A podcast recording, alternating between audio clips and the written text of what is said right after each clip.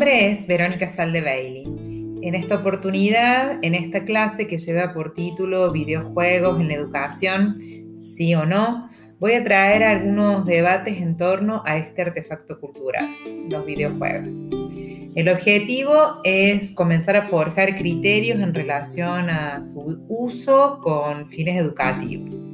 Algo que ya sabemos es que, bueno, los videojuegos, cualquiera sea, ¿eh? Llevan la atención de muchos de nuestros y nuestras estudiantes y que su uso modificó la manera de jugar y el espacio de juego.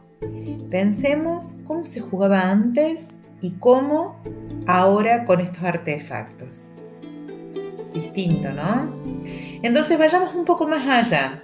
En esta línea sería interesante empezar a pensar qué introducen desde temprana edad estructuras de pensamiento con los que los y las estudiantes operan dentro y fuera de la escuela.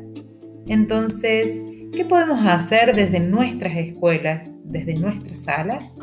Bueno, estas ideas con algunos debates se presentarán a lo largo de toda la clase. ¿Profundizamos un poco más?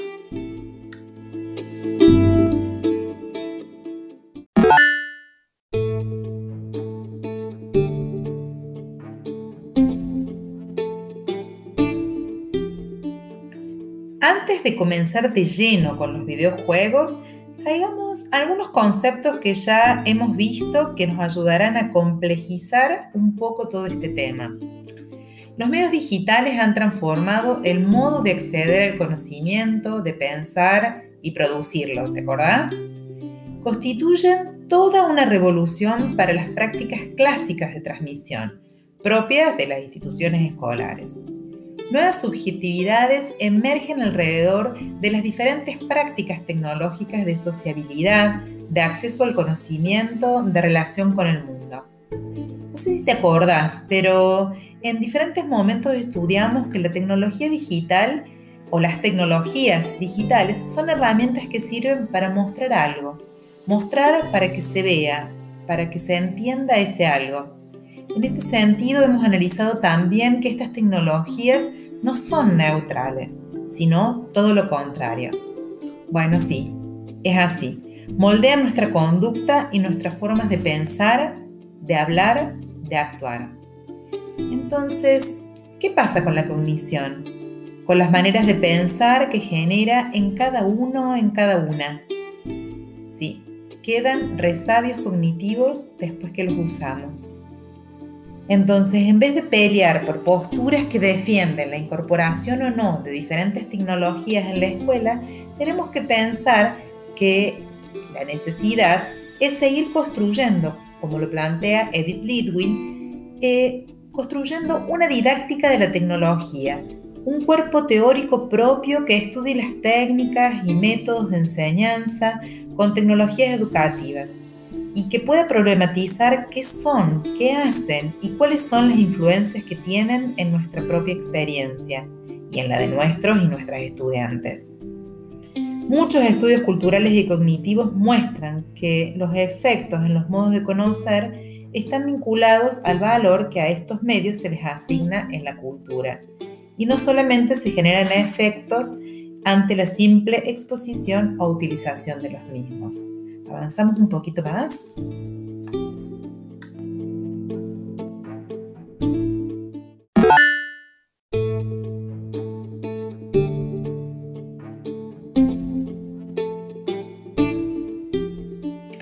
Ahora bien, hagamos foco.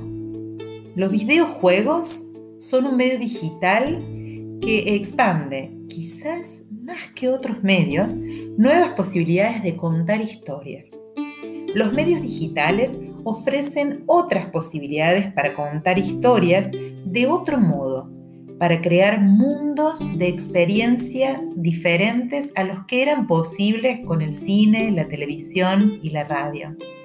Permiten otra interacción y una repetición distintas a las que permitían los medios anteriores. Isabel Molina nos aporta algunas reflexiones. Ella investiga mucho sobre el tema de los videojuegos en el campo educativo y dice que una de las ideas centrales es pensar a los videojuegos y la educación en términos de residuos cognitivos, que puede recuperarse en el ámbito escolar para reestructurar el pensamiento estratégico con los alumnos sin necesidad de jugar en el aula. Para mí esto es lo más interesante. Molina nos dice que partiría del diseño de actividades que tuvieran en común con los videojuegos el modo de estructuración, las posibilidades del medio tecnológico y el valor de las propuestas en las que se promueve la indagación de diferentes estrategias para alcanzar un propósito. Dicho residuo cognitivo adoptaría las formas de habilidades cognitivas y metacognitivas, generalizables y reutilizables en diferentes situaciones de aprendizaje.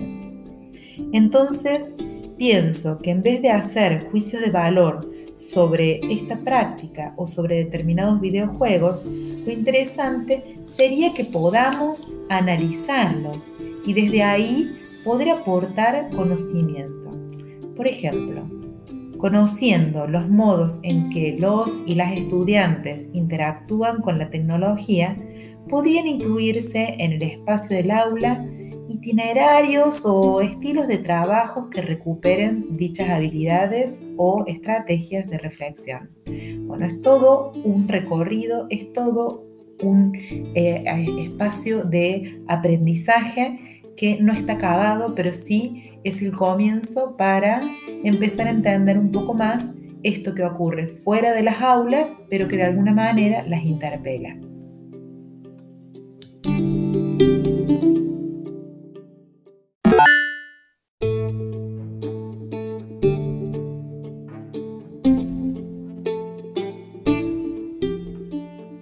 Bueno, por ahora esto sería todo, pero sí está la invitación a seguir explorando, leyendo el material que les seleccioné para esta clase, que participen del foro de discusión y realicen las actividades propuestas que ya están en el aula virtual.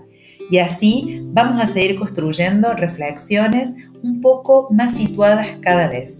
Hasta la próxima, nos estamos escuchando y nos estamos viendo.